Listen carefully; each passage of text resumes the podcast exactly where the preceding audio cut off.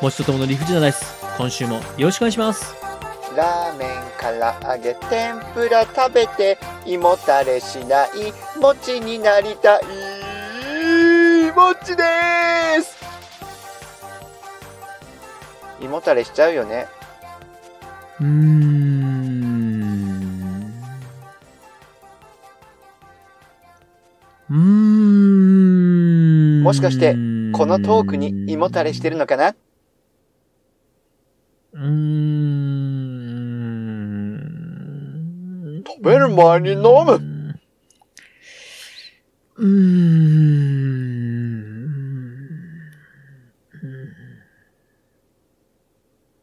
さあ、ということでですね、今週も始まってまいりました。えー今週はですね、えー残念ながら、もちさん欠席でございます。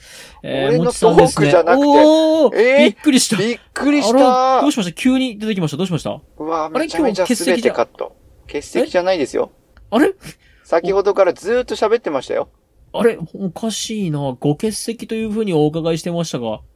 うちのおかんは欠席の連絡入れてませんよあお母様、お母様。もう40過ぎた、40過ぎ た息子のためにお母様がお電話ですかうちの息子欠席ですって。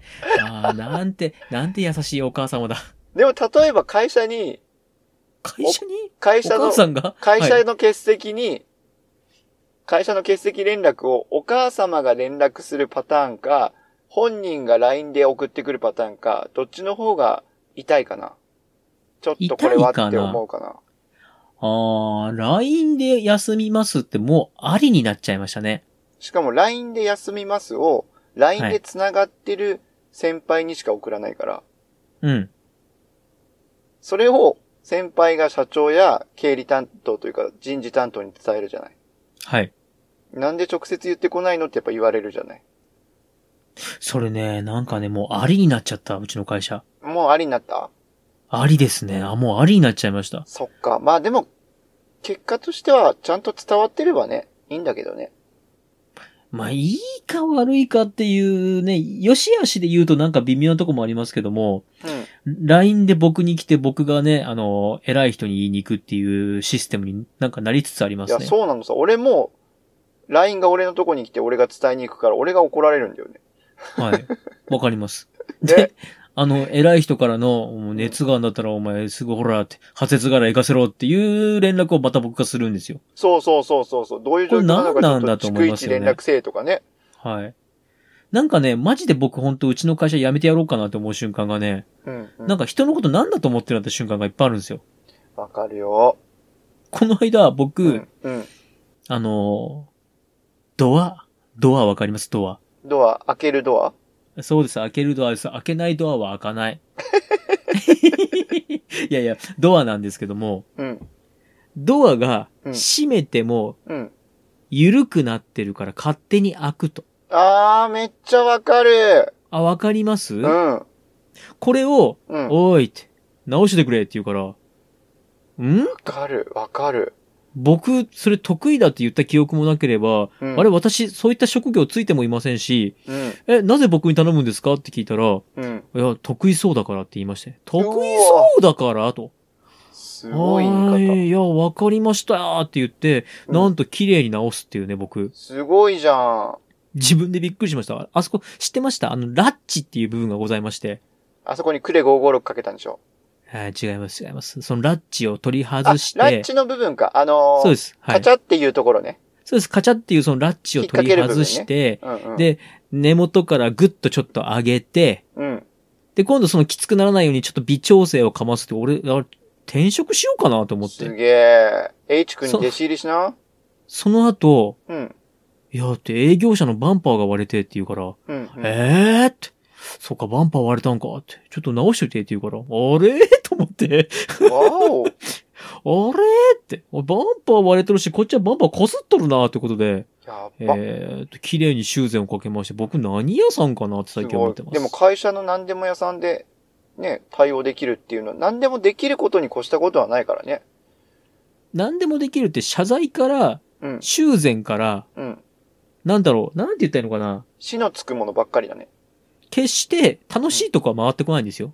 そうね。こう、はい。めんどくさくてやりたくないような作業を誰かがやらなきゃいけない作業を回って、ともくんに回ってくるって感じだよね。見たこともない書類を持って謝りに行って、うん。その帰り道、あそこで揉めてるから謝って帰ってこいって言われるんですよ、僕。あー、わかるわかる。うん。これ僕見たことない書類なんですけど、すいません、間違ってたみたいですって。うんうん。どうなってるんだって言われて、いやー、すい、どうなってるんでしょうねっていう後に、またお客さんのとこ行って、いやー、すいません、なんか、ご迷惑おかけしてましたみたいな。いや、ほんと ほんと。いやー、すごいもう、ともくんと共感しかないわ。あのね、あの、うんジェーン・スーさんが言ってたんですけども、うん。配線処理しかさせない会社にいたら、うんうん、うん。いつまでも配線処理ばっかさせられるからやめちまえって言ってました。いや、ほんとだよね。ね。なので、えすーごく転職先を求めております。すはい。ごくわかる。だってその、俺も担当者の引き継ぎがはうい。うまくいっていないから、引き継いだ人間と、引き継がれた人間と一緒に謝ってこいとか、はい。え、それ私引き継いでないんですけど、なんで引き継いだ人は謝りに行かないんですか,、行かないんっですかてなっちゃうでしょ、はい。いやお前僕が関係一番ちゃないんですと、よねって。そう、はい。お前が一番ちゃんと一緒に回ってんだから、お前が謝ってこいっつって。もう意味がわかりませんよねそう。意味がわかんない。で、謝って、また別の時には、誰々がこの件でミスしたから、お前謝ってこいって。え、なんでそのミスした人が行かないんですかって言ったら、いそやう、そうなんですよね。そうそうそうそうそうそそうなんですよ。う。いや、あいつがミスしてお前取り返しつかないんだからお前行ってこいって。え、それ通常上の者が 謝らないと、相手の会社にも示しがつきませんよって言っても、の状況知らない俺が言ったってわかるわけないだろうって。うんこっちも知らんわってこなりっますちよもね。知らないよってなるよね。でもね、多分だけど、うん。状況を知らないその上司の方よりも、うん状況を知らないもちさんの方がうん。上手なんだと思うよ、俺。いやいやいやいやいや。それは上と手もくんにも同じだよ。ともくんが上手なんだよ、やっぱり。僕ね、自分で思いますもん。上手だな って。思います。あのね、なんて言うんだろう。いや、その瞬間には心を込めてね、いや、申し訳なかったとうん、うん。いうん。う気持ちでいるんですけど、うん。あれ俺、もしかして上手かもしれんと思いまこすよれね。上手なんだと。はい。もうね、やめてやろう。この会社。さあ、あの、デメの発表お願いします。いやー一番お願いしますなさっきのドアの話も俺もクレ556よくかけてたもね、ん。あもの、うやめ、ね、ちょ本蝶当つはがいのい。とことかさ、はい。キーって音鳴るから、もちやれって。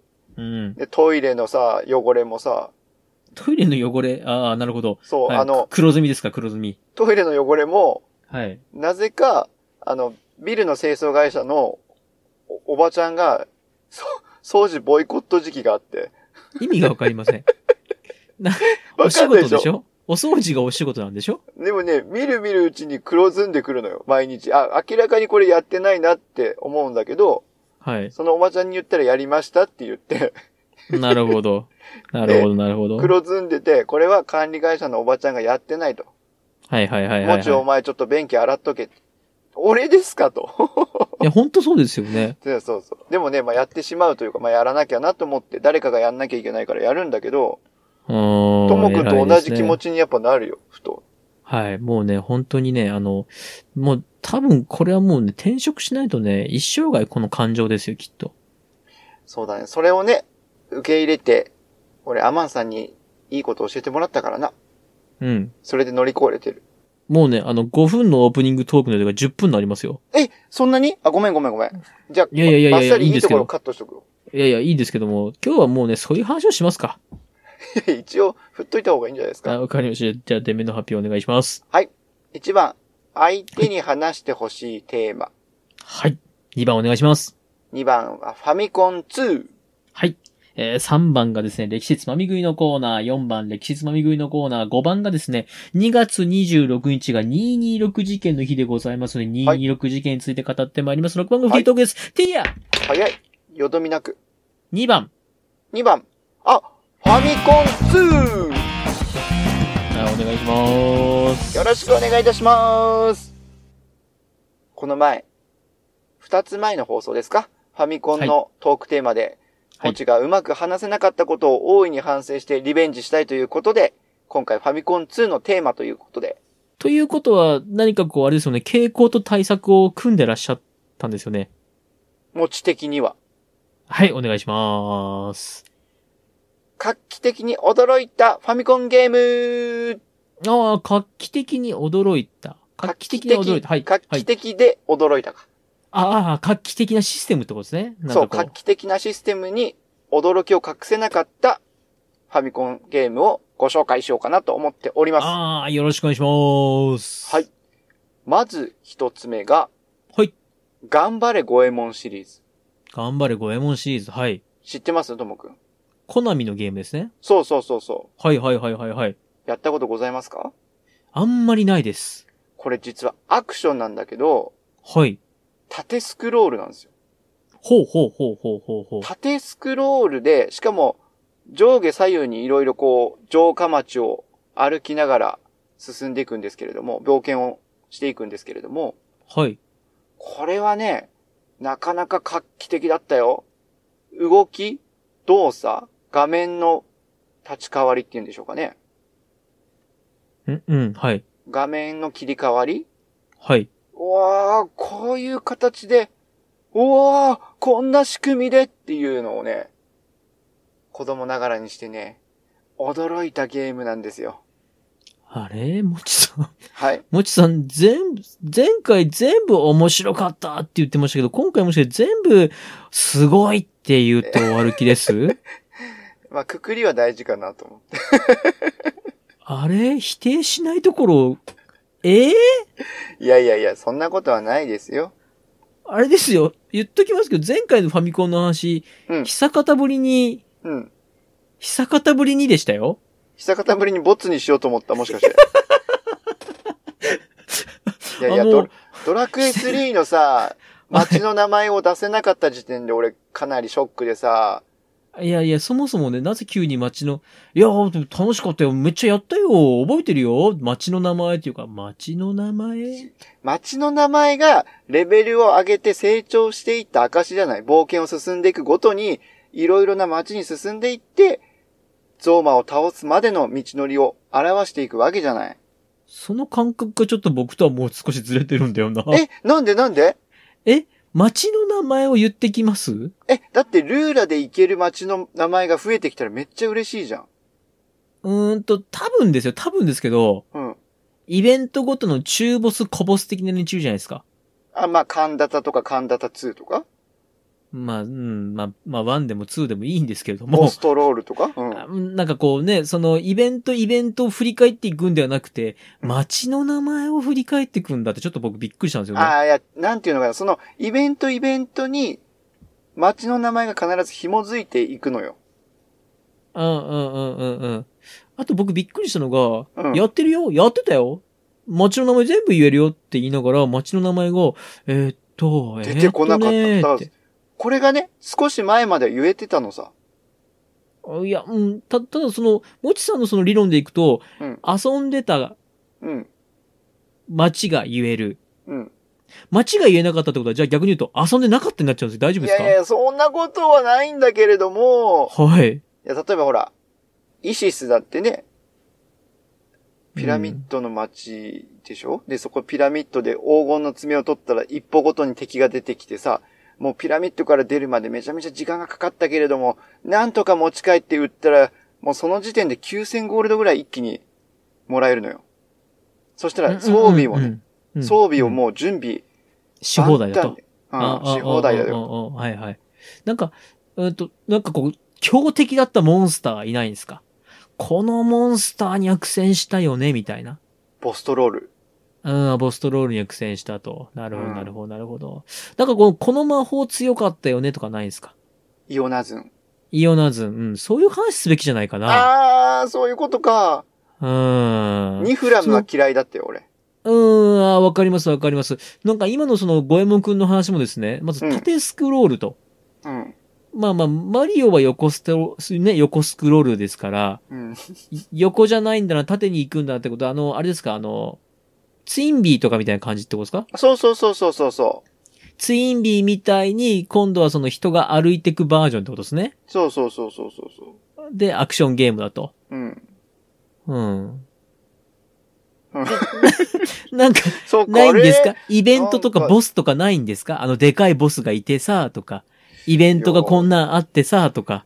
このアイテム取るとすげえパワーアップしたんだよね、とか。あ、もうでちあのょっ時のと深掘りうんもをうちょっとした方が良かったってこといや、深掘りというかいろんなゲゲームを紹介していくのがいいのかなと思って、こういうゲーム、ああいうゲーム面白かったよねって。。うん 面白かったよね。あのゲーム、あのゲームも面白かったなああのゲームもね、ああ、そうそう、あのゲームたくさんやったんだけど、面白かったなあですよね。 そんな、どんどん行きましょう。どんどん行きましょう。お願いしますす。お願いします。どんどん行きましょょう。ねいやいやいやいや、はい、どんどん行やきりましょう。込んでた話はこの前してたけど、まあその中でもあの、国尾くんシリーズあ、の国尾くんにしましょう、国尾くん、ね。スポー。ツはね、画期的だったかなと思うんだよね。あースポーツの国尾くん、ああれですね、あの、タイヤを投げたり。そうね、あれはね、国尾くんシリーズの画期的な部分っていうのは、4人プレイと言いますか。はい。コントローラーをね、あの、接続用をつなげれば4人でできたみたいなんです。うんうん、はい。というのも、あの、どの家庭もお友達の家も、通コンまでしかやっぱり持っていないから、はい、うんうんうん。ジョイコンをね、はいはいはい持っ。てないわけよ、つないでの。はいはいはい。で、必ず、ワンプレイヤー、にツープレイヤーと、敵のチームが2チーム。はいはいはいはいはい。それで戦うっていうのが、こう、熱血大運動会うん。とか、国くんの格闘とかね、ダウン。ンタウンとか、うん。時代、ええ詰まってしまうぜ。言葉に。でも、その4人で、4チームの中で争うっていうのが、めちゃめちゃ詰まってしまうぜ。いや、今言葉に詰まってしまったのよ。感動のあまり。そう、感極ま感って動のあね。まり。感極まってですよね。うん。国尾くんを思い返しては、そうそうそう。あの時の。感動を忘れられないと。うん。いや、忘れてるね、でもね。いやいや、そんなことないですよ。カンちゃんのカカンンちちゃゃんのん、イマジナリーフレンドはドラクエ3の話題。いやー、そうなんですね。カンちゃんの国尾。を後ろから木刀で殴ると。国尾くんシリーズって俺が言っているのは、ドッジボールとかサッカーとか今言った大運動会とか時代劇とかあるんだけど、カンちゃんはあれですもんね、龍一龍二の方ですもんね。龍一、そう、霊宝高校のね、あの、扇風客とか使える方のね。はいはいはいはい。カンちゃんの龍一は強いですもん懐ねか。しいなぁ。ですもんね。そのカンちゃんの龍一を、ゴーダが、ゴーダ懐かしい。でも俺は熱血こ、ゴーダめっちゃ棒振るの早いんだよね。シャシャシャシャシャシャシャ。そうです、そうです。その棒で殴るんですもんね。でもでも、熱血高校の俺は姿くんでジャンピングパンチ、ジャンピングパンチばっか使ってた。あー。わかなるほジどャンピングパンチ、ジャンピングパンチ。はいはいはい。あの、早乙女くんも、サウト組君は早いよね。めっちですゃ武よね器持ったら、そうで僕すよねと持ったらシャシャシャシャシャっそうて。ですねはい。で、最終的に面白かったんですもんね。最終的に面白かっ たね。あれ面白かったね。でも、なるほど。意外とはい、はいはい、あはいはの、い。サッカー、ドッジボール、今の大運動会やダウンタウン、時代劇は、二等身というかデフォルメの国尾くんのイメージのキャラクターなんだけど、はい。初代の赤い熱血硬派国尾くんは、六等身ぐらいのキャラクターが、街の不良をやっつけてどんどん進んでいくっていうゲームなんだよね。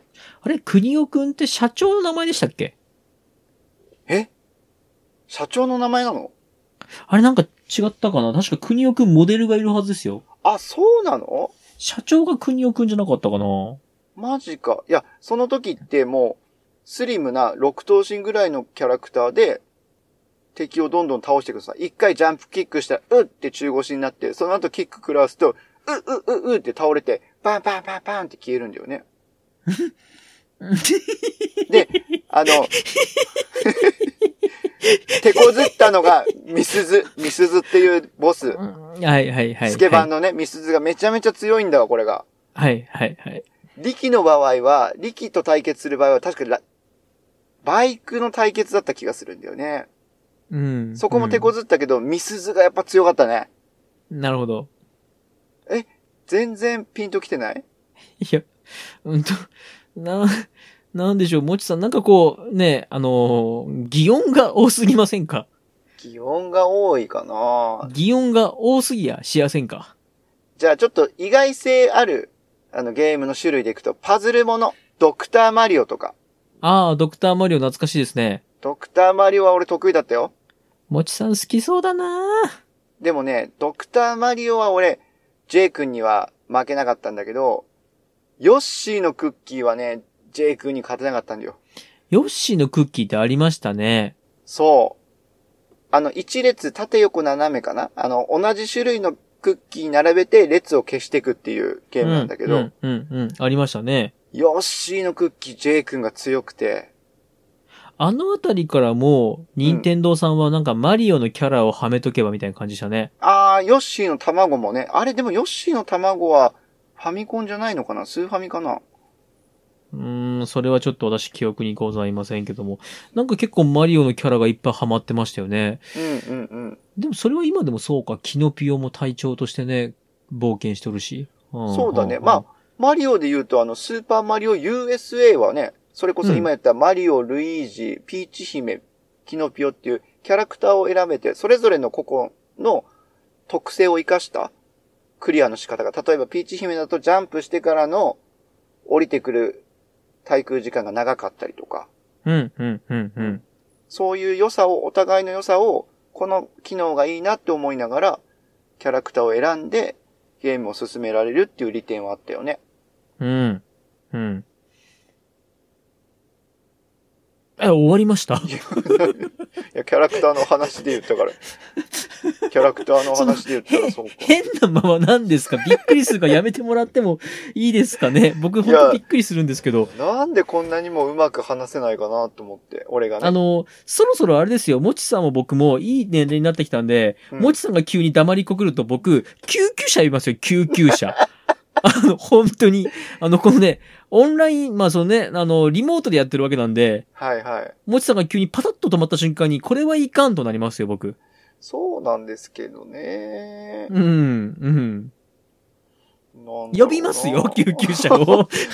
変な間を作らないでください。はいはいはい。なるほど。まあ、確かにファミコンはね、なかなか今ね、あれ本当にいい発明品でしたよ。素晴らしい。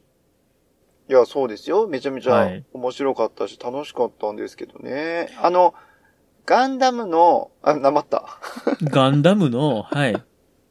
シミュレーションゲームもあったじゃない。ありましたね。はい。俺はそんなに得意じゃなくてあまり覚えてないんだけど、はいはいはい。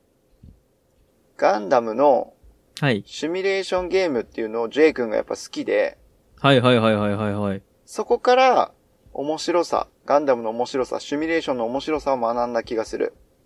うん。あと、そのガンダムのキャラクターを使った大相撲とかもあったのさ。うんうんうんうんうんうん。なんかありましたね。SD ものですね。そう、SD もの。意外とね、うん。あ、の、ファミコンのゲームでね、うん。大相撲ものって俺やったことあるんだよね。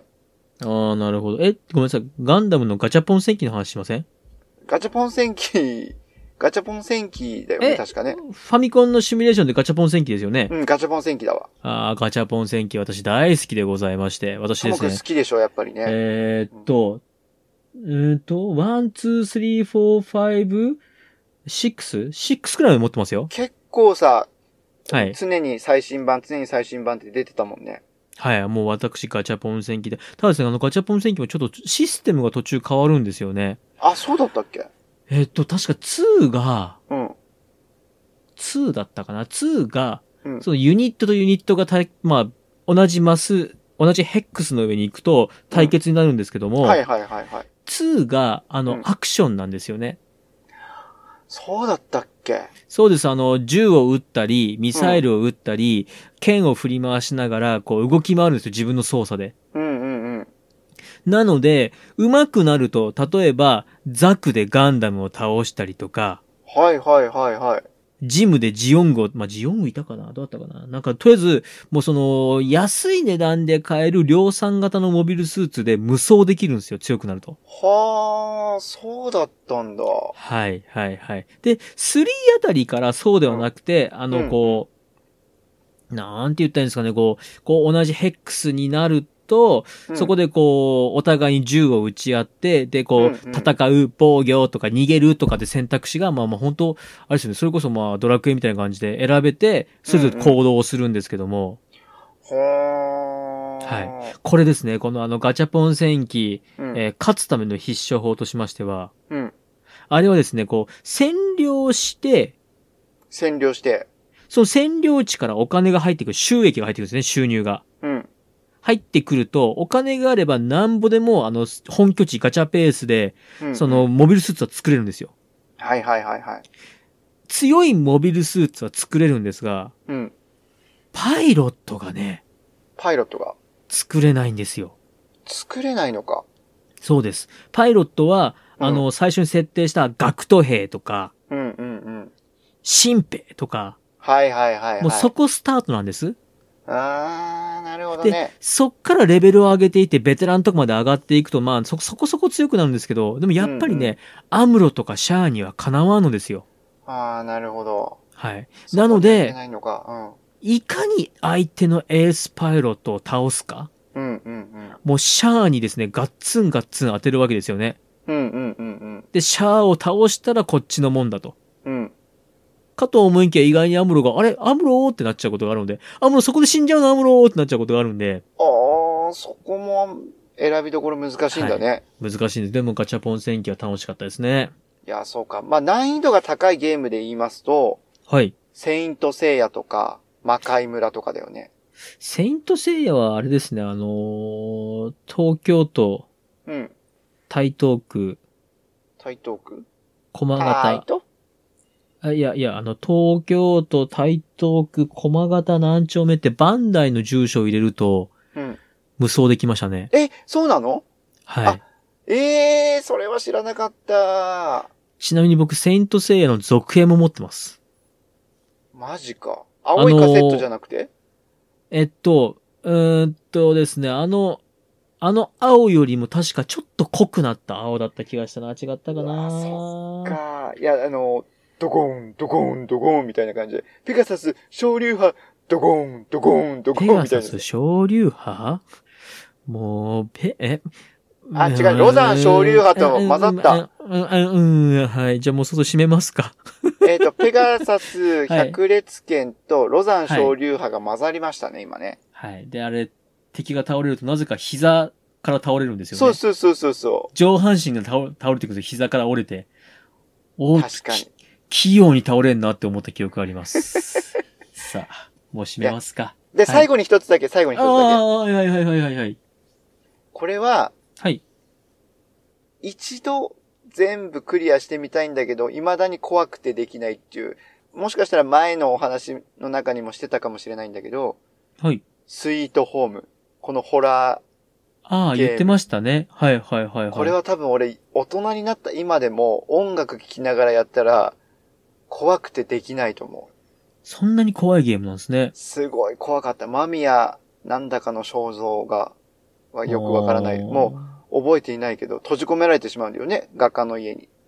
ちなみに、今の技術でファミコンソフト作ってるって知ってました今の技術でファミコンソフト作ってんの今も新品が出てるらしいですよ。え、そうなんだ。でもメガ数で言ったら全然容量ってさ、は。はいいや、す少ないはずなんですけ少ども、ない間だよね。その新しい技術でスイートホーム作ったらじゃあ楽しそうですね。鬼怖いと思う。俺、スイートホームはほんと怖くて、今でも、まだ手つけられないもん、大人でも。ああ、そうなんですね。いや、わかりました。なるほど。おかしいな、全然リベンジならずだわ。いやいや、リベンジになってましたよ。今回はですね、ガチャポン戦記の話が盛り上がりましたね。主にともくんさあ、そんな感じで、えー、持ち取ったもの理不尽です。今日はこれにて、ではまたバイバイ。もちとともの理不尽な大世は、皆様からのお声をお待ちしております。メールアドレスです。理不尽 .dice.gmail.com スペルは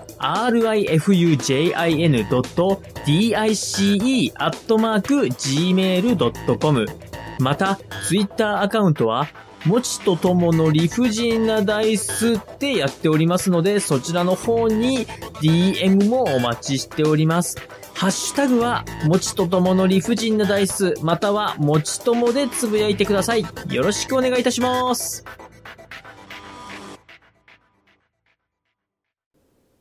持ち的漢字検定準1級への道よろしくお願いします。よろしくお願いいたします。今回は、はい。誤字訂正について、まあ、勉強してきた中で、ここの部分を意識して頑張ると、見分けがついて、正解に導くんではないかなと、正解に近づくんではないかなというお話をしていこうと思います。ご、誤字訂正の話なんですか、今日は。誤字訂正でございますよ。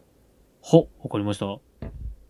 え、なしたあ、いやいやいやいや、ご、誤字訂正、誤字訂正をするのは誰ですか誤字訂正をするのをテストを受けてる人。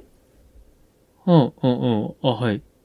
あの、一文があって、その中で間違って使われている一字があるので、それを訂正して書き取るっていう問題。あ、そういう出題形式があるんですね。そうなんですよ。はあ。説問文があって、その中に誤字が一つだけ混ざっていますよと。うん。まあ、例えば、エンジンを搭載している、これ抜粋してるけれども、はい。エンジンを搭載しているという、等の字がこれは間違っているパターンなんですが、あ、なるほど、なるほど。そういう風にちょっと違う字が入ってるんですね。そうなんです。ん、うん、うんこの搭載の等を5字で問題としては、あの、細く長い等、バベルの等とかの等うん、うん、をうん。 5字として出してるんですよ。うん。これ正解の搭載の等は、手辺の乗せるっていう字なんですけど、はい。今のバベルの等は土辺の等なんですよね。うん。例えばもう一つ例題でいきますと、針を刺す。この針を刺すという説問文に、うん。間違っている誤字は、指を指すの、手辺の、指すというのを使われています。なるほど。で、誤字訂正して、答えとなる漢字は、トゲなどを指すのうん。立頭が右側にある指すを使います。で、ここれは、、はい。あの、攻略ポイントと言いますか。はい。あの、やっぱりね、意味を紛らわしい感じが出るっていうのを、うんまず意識しておくことが大事なんだけども、はい。その、その中で文字に必ず意味が含まれているので、例えば、針を刺すの、刺す。さっき間違えてた文字は、指を刺すの、手辺の、指刺すっていう字が使われるんだよね。うん。はい。間違、間違ってたパターンは。はい。で、針を指で刺すことはないじゃない。いや、ないことはないんだけど、まあ、文字で、意味で考えると文としてはおかしいなと。